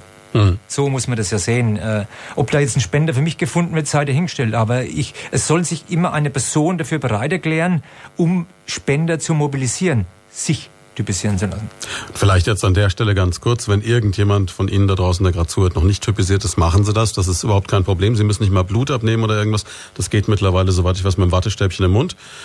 Früher, also ich kenne es noch, als ich typisiert wurde, wurde noch Blut abgenommen. Das ist viele, genau. viele, viele Jahre her. Und ähm, man bekommt dann so ein Scheckkärtchen und ähm, vielleicht klingelt irgendwann das Telefon und Sie können Leben retten. Ja, und äh, jeder kann sich typisieren lassen zwischen 17 und 55 Jahren. Äh, Informationen gibt es dann bei der DKMS, glaube ich. Also ja, genau. Auf der Webseite spricht. kann man alle Fragen beantworten. Hm. Man kann sich das Bäckchen zukommen lassen und so eine Typisierung. Damals hat es nur 50 Euro gekostet pro Person. Da, jetzt kostet es ähm, 35. Ja. Aber es ist halt so, das ist ja alles weit weg. Hm. Ich bin davon nicht betroffen. Mir tut es auch nicht weh. Aber sobald dieser Fall X eintrifft, dann geht Alarmstufe rot los. Mhm. So, und heute, ich lese oft solche äh, Spender trifft Empfänger. Mhm. Ja, ist doch heute, wenn ich heute jemand das Leben gerettet habe mit meiner Spende und der kann weiterleben oder das Mädchen in, in Australien kann weiterleben. ist doch das für eine tolle Sache, wenn ich sowas erreicht habe, denke ich mal. War das oder, oder weiß nicht, ob es passiert ist oder war oder wäre es für dich äh, interessant oder spannend, diesen Menschen zu treffen? Oder? Absolut. Ja. ja. Ja, das keine Frage. Wenn ich heute nochmal, ich hoffe das ja nicht, hm. aber man hat ja immer das im Hintergrund, man hat die Möglichkeit, es lassen sich ja immer mehr typisieren. Mhm. Aber das Typisierungsthema, da kann man eine eigene Sendung machen. Die Deutschen sind da Vorreiter. Es kommen jedes Jahr 20.000 Anfragen aus dem Ausland, an, wo Spender brauchen. Ja, äh, und die DKMS hat ja mittlerweile schon 68.000 Spender vermittelt, wo, wo Leben gerettet, gerettet haben. Von, ne? Und das ist doch eine tolle Sache heutzutage. Ja, man kann heute, jeder kann Leben retten. Und zwischen 17 und 55 und man soll nicht unter 50 Kilo haben und keinen Body Mass Index über 40 haben. Hm. So viel. Das dürften die meisten schaffen. Das dürften die meisten schaffen, auf jeden Fall, ja. Ja, und dann äh, diese Typisierungsaktion sind 24.000 äh, Spendengelder zusammengekommen. Ja, 150 Helfer im Einsatz, mhm. alle Vereine. Also für mich und meine Familie war unglaubliche Geschichte. Ja, ja auch äh, das ist auch schon nicht einfach, wenn man das so sieht, wie das sehr emotional auch diese Geschichte, weil jeder hat geholfen. Da sind äh, ältere Frauen, äh, die haben gesagt, ich kann nicht spenden, mhm. aber ich gebe 50 Euro. Haben bei uns an der Tür geklingelt. Ne? Also das ist schon der Ort ist zusammengerückt. Ist ja. natürlich ein Motivationsschub ohne Ende, kann ich mir vorstellen, oder? Ja, absolut. Ganz klar, ja. Und nur ist es so, nächsten Tag ist meine Frau immer beim Edeka gefragt, wann haben Sie schon einen Spender gefunden? Haben Sie einen Spender gefunden? Ja, so schnell geht es So schnell ja geht's dann auch nicht. Ja. ja, aber es sind jetzt einige, wo in der näheren Auswahl schon äh, waren, mhm. sind doch wieder weggefallen, weil da wird ja genau analysiert, passt der Spender, passt mhm. der Spender nicht. Also das war. Aber dennoch muss man sagen, selbst wenn jetzt für dich kein konkreter Spender gefunden werden kann bei sowas oder für genau. irgendjemand anderes, heißt das ja nicht, dass das sinnlos war, weil du ja genau. damit diese Datenbank aufgebaut hast. genau wenn irgendjemand von uns, was ja jedem von uns passieren kann, die Situation kommt, sowas zu brauchen, je größer die Datenbank ist, desto größer die Wahrscheinlichkeit, es wird jemand Passendes gefunden. Genau, genau. Aber jetzt äh, kommen wir wieder äh, zu dem Thema, das neue Medikament. Äh, glücklicherweise muss ich einfach sagen, mhm. vor 20 Jahren kam die Transplantation, jetzt kam dieses neue Medikament. Das sind sehr spezifische Medikamente für Hochrisikopatienten. Mhm. Und es ist ja halt so, der Professor Halleck aus, von der Universität Köln hat jetzt schon mal grundsätzlich gesagt, ich kann heute alles, was an Diagnosen, Lebenserwartungen im Internet steht, kann ich alles in die vergessen. Mhm. Das hat sich alles zugunsten unserer äh, verändert.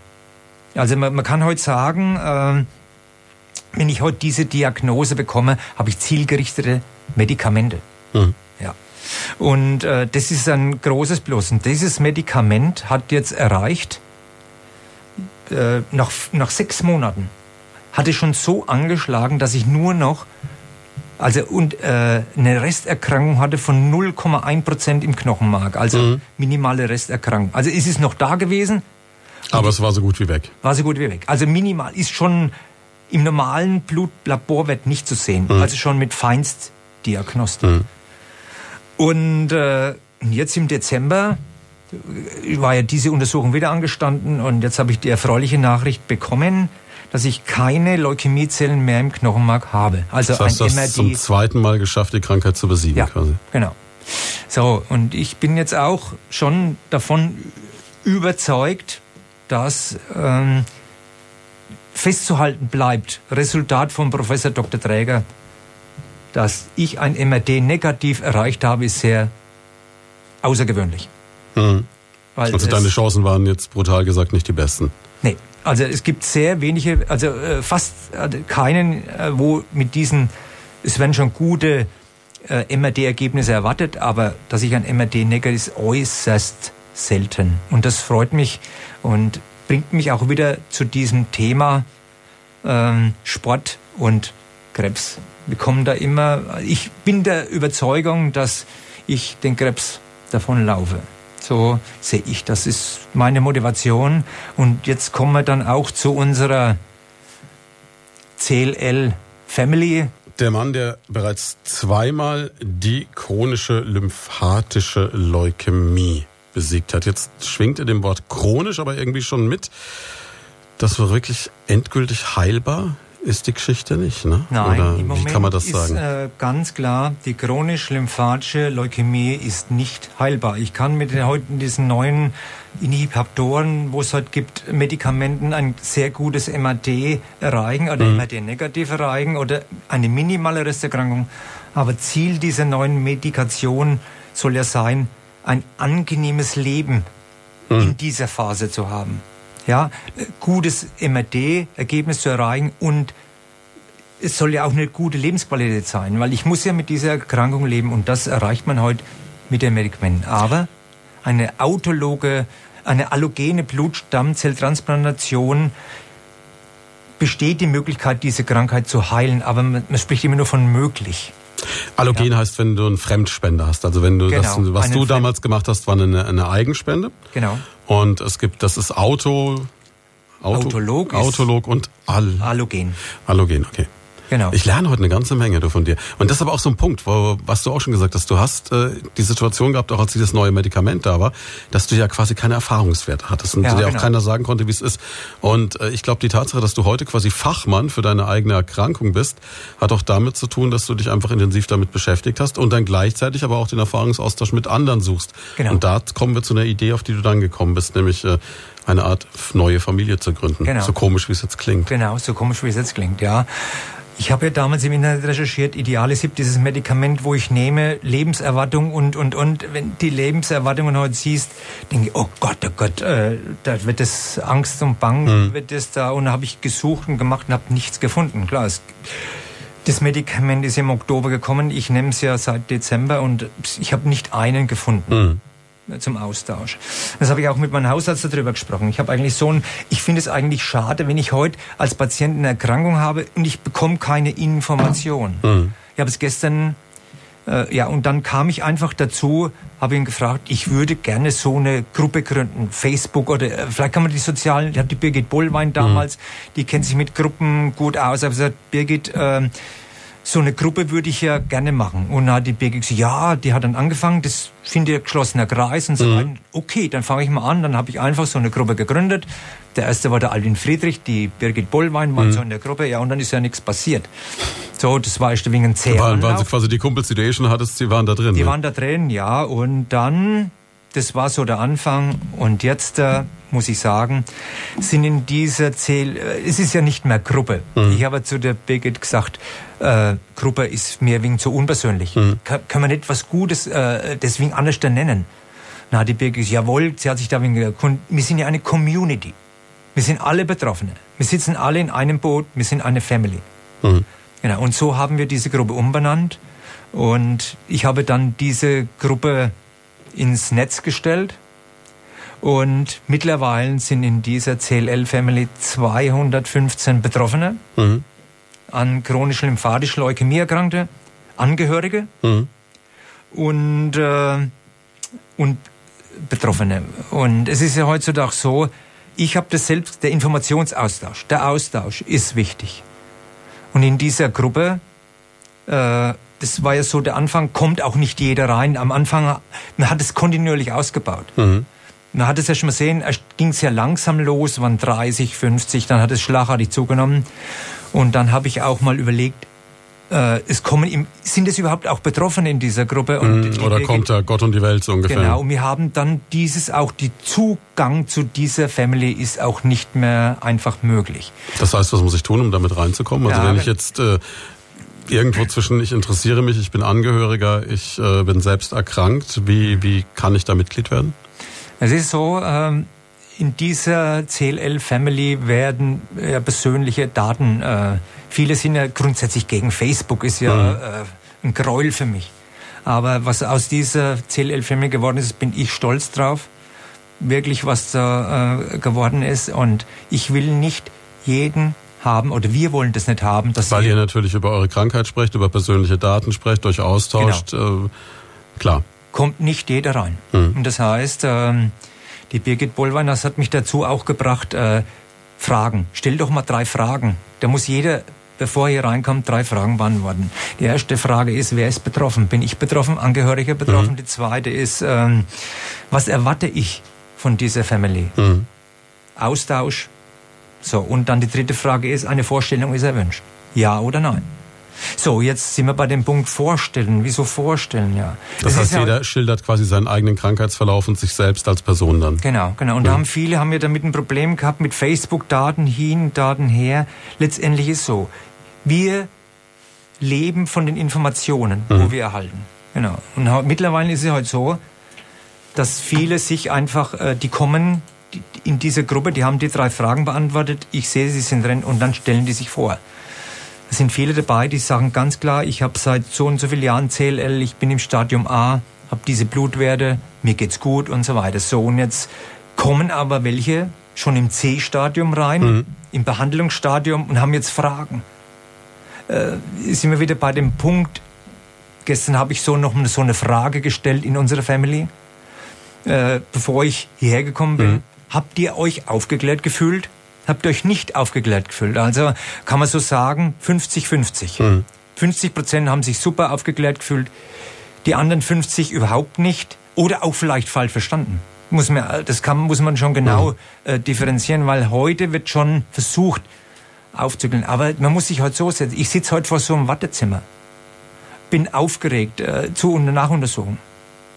Und dann sitze ich drin, dann weiß ich nichts mehr. Ja, und es ist, glaube ich, auch nicht jeder in der Lage oder bereit, sich äh, so intensiv mit diesen ganzen Fachbegriffen, genau. mit diesen ganzen Thematiken zu beschäftigen. Ich meine, jetzt bist du ein schlauer Kopf, anders kann man es nicht sagen, aber es ist natürlich vielleicht auch nicht jeder in seiner Lebenssituation oder auch von den Voraussetzungen so, dass er sagt, Mensch, ich, ich kann da so tief in die Materie auch einsteigen. Ganz klar. Da gibt's viele, die, wo sich total verschließen. Äh, wo das überhaupt nicht an sich so eine Verweigerungshaltung auch einnehmen. Verweigerungshaltung, wo ja. die Frau das alles managt. Die Frau äh, ist in der Family, die tut alles und der Mann fragt dann mal, gibt's was Neues? Ja, dann musst du aber auch noch den, den großen Vorteil haben, dass da noch eine Frau da ist, die das Ganze ja, managt und dass auch, du nicht vielleicht allein bist. Ne? Mhm. Aber ich bin jetzt so, es ist ja heute so, äh, das ist kontinuierlich ausgebaut worden, diese Zelle. Du, es ist ja so, wir haben hier Daten. Ich habe mhm. hier Dateien hinterlegt in dieser, wo sich jeder informieren kann. Und ich betone das auch, das sind Informationen von führenden Professoren aus Deutschland, von Fachkliniken. Da lege ich auch ganz großen Wert drauf.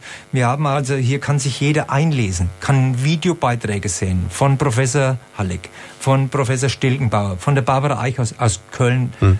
Von das heißt, du hast quasi so eine alles Wissen gesammelt und dort genau. dann versammelt. Genau. Wir haben auch schon aus Ostwestfalen, glaube ich, aus Lippe die ersten Leute, die dich grüßen lassen aus deiner DKMS Family.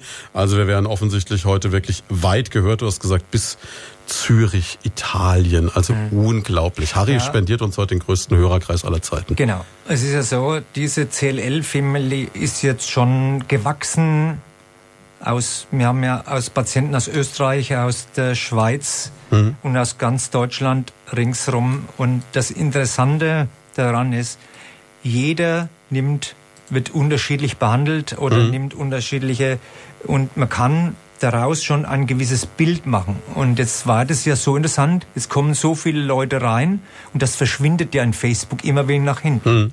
So, und jetzt haben wir hier gestattet einen fixierten Beitrag, der ist fixiert. Der hängt dann oben an und wird immer automatisch angezeigt. Genau. Und hier tragen sich, sind die Patientenverläufe drin. Mhm. Jetzt, wenn ich hier in Das heißt, wenn du neu dazukommst, kannst du jeden Einzelnen quasi kennenlernen. Genau. Hm? Ich kann jetzt hier rein, ich gehe jetzt unter und wir weisen auch darauf hin. Es wird ja jeder begrüßt. Hm? Ich begrüße die Leute und weise, oder das machen jetzt auch schon andere, das ist jetzt, wird schon so langsam so ein Selbstläufer hm. und weisen auf Dateien oder diese Beiträge hin. Es ist ja halt so, erfahre ich die Therapie. Ich habe Angst, viele Frauen haben Angst, eine Chemo-Immuntherapie zu machen. Mir gehen die Haare raus und so weiter. Es, es gibt Fragen ohne Ende. Und hier kann ich jetzt gezielt die Frau raussuchen, wo diese Therapie erhalten hat. Die kann ich dann gezielt ansprechen. Mhm. Wie hast du das erlebt? Oder es findet auch ein offener Austausch statt in der, in der Gruppe. Und das ist äh, super. Und äh, mittlerweile klinken sich jetzt viele schon ein. Und das Tolle ist es, wir haben Patienten, sehr viele Patienten, wo in der Uni, in Universität in Köln in mhm. Behandlung mhm. sind.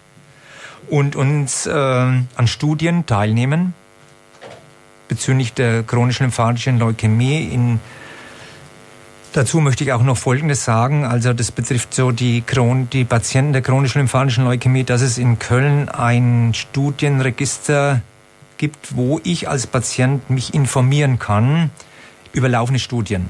Das heißt, es sind neue Behandlungsmethoden, die irgendwie ja, genau. versucht werden oder eingeführt werden. Ja, genau. Und ich, wenn ich heute an so einer Studie teilnehme, kann ich schon mit, äh, Medika mit den neuesten Medikamenten behandelt werden. Und das Interessante mhm. ist ja das, es gibt ja eine, eine Studie, wo vielleicht mal zur Heilung laufen soll. Die ist von Professor Stilgenbauer aufgelegt, von Ulm.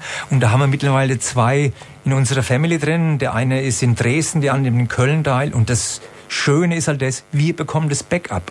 Mhm. Äh, der eine aus Dresden, der postet immer rein, äh, mir geht's gut. Ich, äh, die, die, die Werte, die einzelnen Werte hängen noch ein bisschen, aber sonst äh, geht mir's gut. Und er hat die Krankheit auch wegbekommen mit diesen und diese Kombination muss ich das so vorstellen. Der Professor Halleck hat es, ich zitiere jetzt mal Professor Halleck, diese Dynamik, was in der Behandlung der CLL in den letzten zehn Jahren äh, passiert ist, ist unglaublich und diese Dynamik hält noch an. Mhm. Das heißt, die Chancen werden eigentlich immer besser. Immer besser. Es stehen auch neue Medik äh, es, wir haben jetzt viele Präparate jetzt schon zur Verfügung. Aber das Ziel wird jetzt sein, diese in Kombinationen zu verbinden, mhm. um möglichst lange äh, äh, Gesamtüberleben, Verlängerung oder ein progressfreies Leben, einfach das Leben des CLL-Patienten angenehmer zu gestalten. So, ich habe jetzt, ich nehme eine Tablette, die macht mir überhaupt kein Problem mhm. und habe super Lebensqualität. Und das ist ein, ein Riesenerfolg in der Behandlung der chronisch lymphatischen Leukämie. Und deswegen kann ich nur jedem Patienten raten, nicht zurückzulegen. Und äh, ich bin nicht krank. Ich, es gibt heute wirklich gute Medikamente und jeder muss oder sollte offen oder sich öffnen und sich beschäftigen mit dieser Erkrankung, weil ja, ich habe jetzt, ich will jetzt nur ein Beispiel sagen. Es kommen ja neue in unsere Family rein, die sind am Boden zerstört. Äh, die Diagnose Leukämie, das Watch and Wait verstehen viele. Warum? Mhm. Warten und äh, schauen und warten. Und, warum wäre ich nicht behandelt?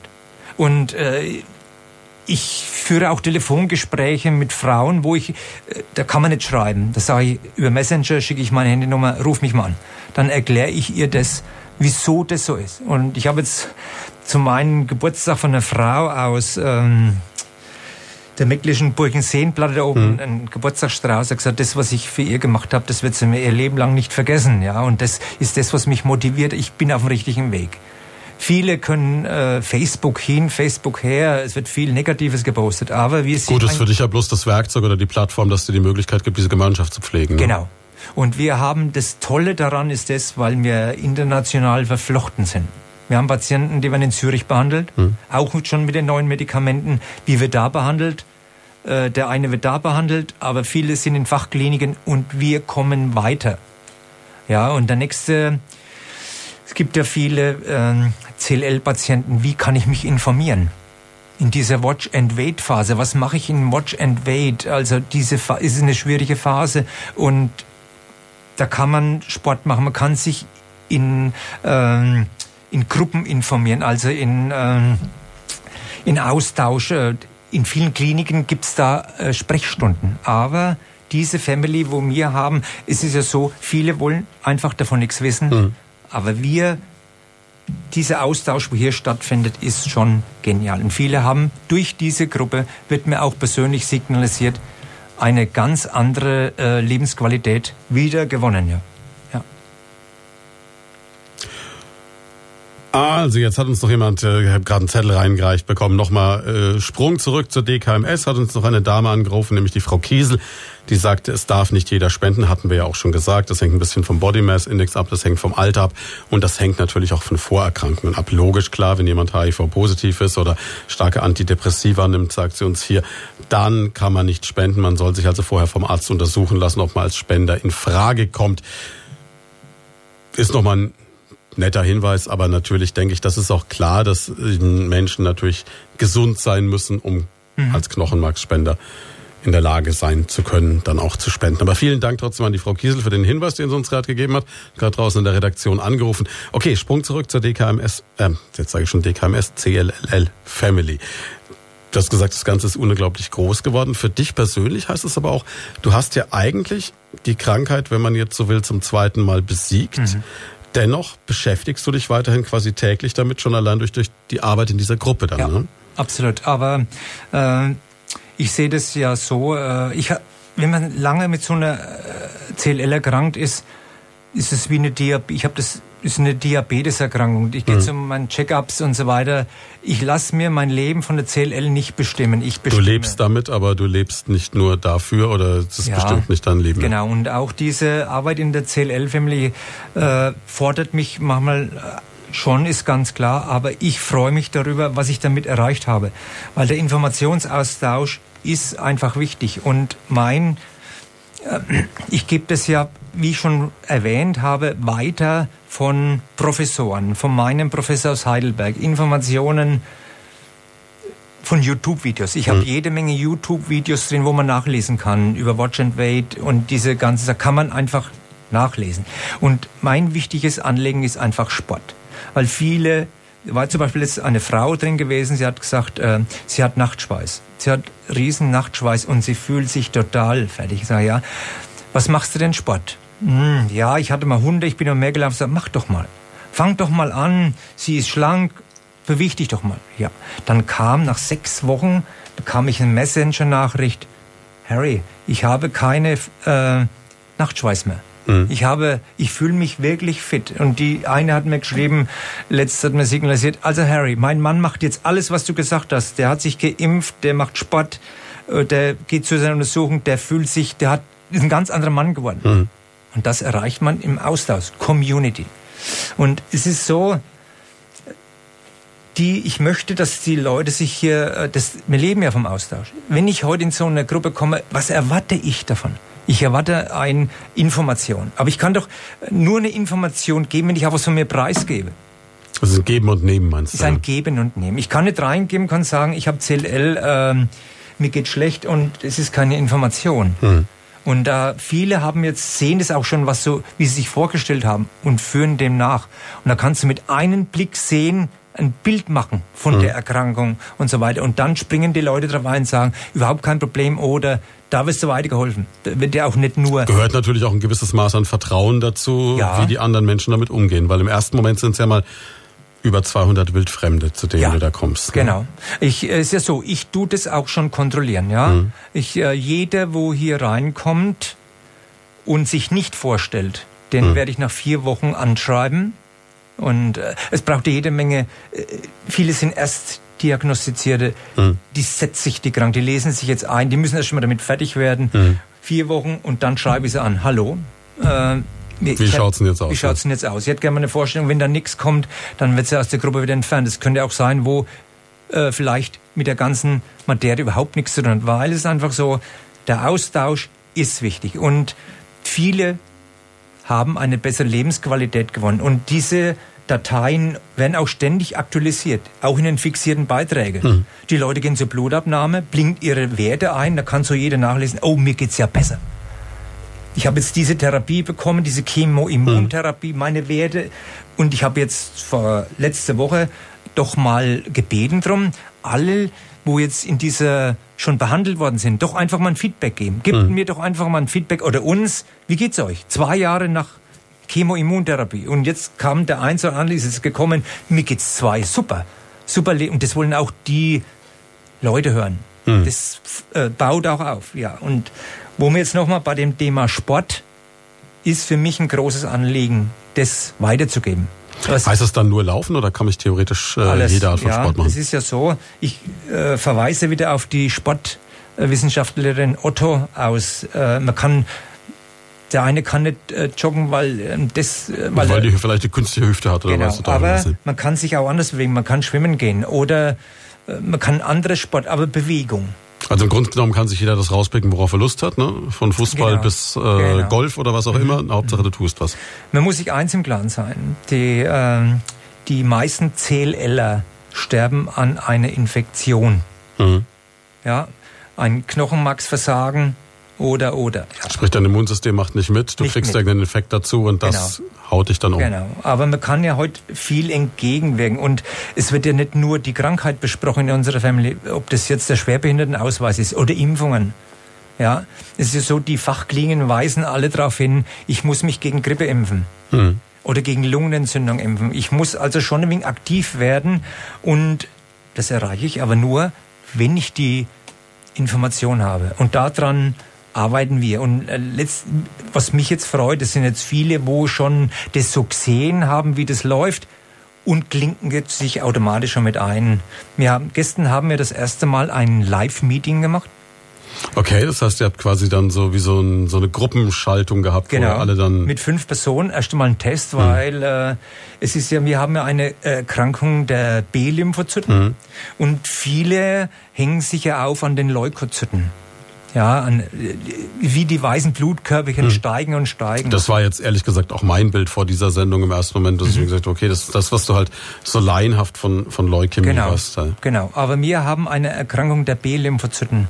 Und da sind viele äh, äh, beunruhigt, wenn jetzt die Leukos ansteigen oder und so weiter. Und ja klar, das ist ein ständiger Prozess, wo du ausgesetzt bist. Und dann kommen wir wieder und sagen, gesagt, macht euch nicht verrückt. Wir waren letztes Jahr beim DLH-Kongress in Ulm. Da war ein, ein Doktor, Eugen Dausch, das sehr kompetenter Mann, ist auch in der Forschung der CLL tätig und der hat uns da ganz klar äh, aufgezeigt am Flipchart oben, was äh, diese, das früher hat man sich immer an den Leukozyten aufgehängt bei der CLL und viele haben das noch so Kopf. Leukämie, weiße Blutkörperchen und so weiter. Aber bei der CLL ähm, ist eine wenn ich jetzt äh, es gibt Patienten, die haben 180.000 Leukozyten und werden nicht behandelt, weil es ihnen gut geht, weil es andere passt. Mhm. Ja, sagen wir, die, die Das sind wir B-Symptomatik. wieder bei dem, dass für jeden individuell geschaut wird, Genau. wie ist der einzelne Genau. Aber Patient. wenn ich heute zur Blutentnahme gehe und habe heute ähm, äh, 100.000 Leukozyten, sehe das auf meinem Blutbild, da wäre Mhm. ich nervös oder ja. Und da sind viele Fragen. Gestern hatten wir einfach in diesem Live-Meeting mal über die Lymphozyten gesprochen, über die absoluten Lymphozyten. Da wird schon ins Fachspezifische geht's da schon rein. Und ich habe da einen guten Kollegen aus Augsburg, der ist da total fit, wird auch in der Fachklinik behandelt und der arbeitet, kümmert sich sehr um Blutwerte und da wird, findet dieser Austausch statt. Und die Leute verstehen das dann auch und sagen, oh Gott, das ist ja gar nicht so. Aber natürlich habt ihr ein Wahnsinnsfachwissen angesammelt. Acht Minuten haben wir noch an diesem Sonntag in Lloyd von da mit Harry Krug aus Obertulba. Und wir haben gerade schon gesagt, während ähm, der kurzen Pause, dass wir wahrscheinlich, hast du gerade gesagt, bis heute Abend noch weiter drüber reden könnten über das Thema. Es ist sehr komplexes. Die äh, chronisch-lymphatische Leukämie, eine Krankheit, die bei dir seit 23 Jahren diagnostiziert ist, die du im Moment im Griff hast, dass wenn man dich jetzt so sieht, würde ich mal sagen, da kommt mir ein extrem fitter Mann entgegen. Genau. Also der, der eigentlich jünger wirkt, als er jetzt auf dem Zettel ist, sage ich mal. Ne? Also man hat überhaupt nicht das Bild von einem kranken Menschen, sieht. Aber das muss, äh, steht, kann auch jeder nachlesen, dass äh, ich kann mich ja krank fühlen. Ich kann mich ja heute zurückziehen, äh, kann mich in meinem Wohnzimmer verschanzen und kann mich krank fühlen. Ich bin krank, kann mir das einreden. Aber man kann auch das anders da umgehen und äh, deswegen empfehle ich auch jeden, vielleicht mal doch so einen deutschen Lymphomhilfekongress zu besuchen, sich mal zu informieren, vielleicht auch mal am Sonntag früh da zu bleiben und das Thema Sport mit anhören. Das verändert den Menschen auch in allen Dingen. Man hat viel positive Gedanken, viel positive Energie. Mehr, aber jeder ist seines Glückes Schmied. Denn man kann Leute das nur weitergeben, aber ähm, Machen muss es jeder selbst. machen muss es jeder selbst. Und es ist halt so, man kann halt, ich kriege halt die Diagnose, merke dann, es gibt die Tabletten, die sind gut und dann lehne ich mich wieder auf meinen Stuhl zurück. Die, die Schiene kann man auch fahren, aber ich sage mir einmal so, wir sprechen hier von diesen Behandlungen alles immer über Verlängerung des Gesamtüberlebens, mhm. des progressiv freien Überlebens. Aber ich kann doch was dazu beitragen für mich selbst. Das ist mein Beitrag, wo ich so, sicherlich gehört, wie ich vorhin schon gesagt habe, es ist ein ganzes Maßnahmenpaket. Aber letztendlich kann jeder seine Erkrankung in der chronischen lymphatischen Leukämie schon beeinflussen durch viele positive, es gehört auch der Frohsinn dazu. Und es ist nicht so, der Professor Träger, ich habe auch mit über, äh, der, viele fangen an, wollen sich vegan ernähren oder ich trinke keinen Alkohol mehr und ich habe eine chronische Erkrankung, da gehört auch ein Glas Sekt dazu. Und ich stoße mit der Birgit Bollwein oder mit unserer gern mal an über den Erfolg über Fam unserer mhm. Family. Da bin ich ganz stolz drauf, einfach, dass es so geworden ist und es spornt mich auch an, diesen so weiterzumachen. Obwohl es manchmal auch meine Frau mir schon manchmal sagt, äh, klar, wenn ich heute jemanden sehe, wo neu in der, in der Gruppe kommt und ich sehe das auf mein Handy, die Frau ist verzweifelt, der Mann ist verzweifelt, die, ich sehe das und dann willst du reagieren, ja. Dann tue ich reagieren und sag ähm, und manchmal sage ich auch, wenn es gar nicht anders geht, schicke ich mein Handy, ruf mich mal an. Mhm. Und dann kläre ich das in ein Gespräch ab und dann freut mich das, wie sich das dann entwickelt, dass mhm. viele die Krankheit verstehen und das soll Ziel sein. Und mittlerweile von den 200 sind viele engagiert und die wissen jetzt schon, dass ich schaue, in Amerika laufen bei den Lymphomerkrankungen 2000 Studien zu diesen. Das ist eine äh, unglaubliche Dynamik, die da da ist. Ja. Weil da drüben auch die Pharmaindustrie sitzt. Die wird jetzt auch gesponsert. Die haben jetzt gemerkt, da kann man Geld verdienen mit. Und äh, ich bin auf gewissen Seiten, hm wo ich mir die Information rausziehen kann. Und die ziehe ich mir raus, was kommt und bringe das hier in der Gruppe. Jetzt muss man vielleicht, wir haben nur noch wenig Zeit, deswegen ja. das mal ganz kurz sagen. Wie kommt man denn an euch ran, an die Gruppe, wenn man sich jetzt, wenn man betroffen ist, wenn man sich dafür interessiert, wenn man ja. mit ihr in Kontakt treten will? Was für Möglichkeiten gibt's? Ganz einfach äh, in Facebook CLL Family eingeben, oder nur CLL kommt man. Also CLL, wie man es wie man's spricht. Wie ne? man spricht, ja. Aber es gibt auch die Möglichkeit, wer jetzt sag mal Facebook nicht hm. nutzen möchte, gibt's Leukämie Online. Man Im Internet. Im Internet. Kann man Leukämie Online eingeben. Und hier findet auch ein äh, Austausch statt für viele, wo, weil es ist ja so, ich kann heute total negativ gegen Facebook sein, hm. aber ich komme heute mit einem Pro kein Profilbild, mit einem anderen Namen was will derjenige jetzt noch? Äh, ich kenne den ja nicht, ich weiß, mhm. ne? Also von der Sicherheit her, weil manche meinen, Facebook, die Daten und so weiter. Aber jeder, wo hier bei uns in der Ding ist, glücklich. Dafür ist es ja eine geschlossene Gruppe auch, ja. Genau. Das ist dann wieder was anderes, genau. ja. Wir haben bloß noch zwei Minuten Zeit. Jetzt bleibt natürlich die Frage, wie, wie geht's weiter für dich? Du wirst dich weiter engagieren, du wirst ja. dich weiter in dieser Gruppe engagieren. Genau, genau. Und, und wir haben es vorhin mal im Mittelteil gehört, der große Plan war dann Mitte 80 noch auf die Berghütte zu kraxeln. Genau. Und äh, was ich sage, das Gute ist das, was ich weiß, wenn ich rezifär wäre oder wenn die Krankheit zurückkommt, habe ich zwei Medikamente vor mir noch, wo jetzt noch zur Verfügung stehen, wo ich nehmen könnte. Das heißt, du hast diese Sicherheit, dass du jetzt schon weißt, wenn noch mal genau. was kommt, gibt's genau. was, was dir auch helfen Aber kann. Aber in zehn Jahren, es gibt ja noch ein neues Verfahren, KT-Zellen äh, bei CLL, aber da könnten wir uns bis heute Abend unterhalten. Aber der, es wird sehr vieles auf den Weg und wir als Leukämie-Patienten dürfen nur froh sein, dass diese Dynamik hoffentlich noch recht lange anhält. Wunderbares Schlusswort. Vielen, vielen Dank, dass ja. du da warst. Vielen Gerne Dank auch für die Offenheit, da so persönlich drüber zu reden. Jawohl. Das ist natürlich auch nochmal was ganz anderes, damit so in die Öffentlichkeit zu gehen. Wir werden das Ganze ab morgen Mittag auch als Podcast haben. Den bekommst du natürlich dann auch von uns, kannst den in vielen deiner Dank. Gruppe teilen, Jawohl. veröffentlichen. Und wenn Sie das Ganze jetzt nicht von Anfang an gehört haben, nochmal Dinge nachhören wollen, dann ist das natürlich überhaupt kein Problem. Gehen Sie auf radioprimaton.de, da finden Sie das. Wir machen noch einen kleinen Sprung in Richtung nächsten Sonntag. Nächsten Sonntag kommt der Ben vom Rebstock. Ne? Benedikt Faust, kennen Sie vielleicht aus Galileo auf Pro 7. Sternekoch und dann geht's um, ja, auch durchaus Gesundheit, denn der Ben ist bei allem äh, Leckeren, was er kocht, auch ein sehr fitter und gesundheitsbewusster Mensch. Und das wird sicherlich auch sehr interessant. Wir freuen uns schon drauf. Jetzt erstmal dir vielen Dank, dass du da bist. Was machst Gerne. du heute noch? Laufen? Nein, Nein? ich habe hab die 35 Kilometer die Woche Sind runter. rum die Woche. Das genau. heißt jetzt ruhigen Gewissens auf genau. die Couch. Meine Frau erwartet mich jetzt mit Essen, heute Mittag einen Spaziergang, aber äh, das Laufen soll ja das Immunsystem stärken. Hm. Man muss ja, man soll ja das nicht Übertreiben. übertreiben. Ja. Das heißt, heute wird lecker Ja, gegessen, genau. schön Es ist- spazieren gegangen. Die Regenerationsphasen im Sport gehören auch dazu. Dann wünschen wir dir einen tollen Nachmittag mit deiner Frau. Jawohl, vielen vielen, Dank. vielen Dank, dass du da warst. Dankeschön.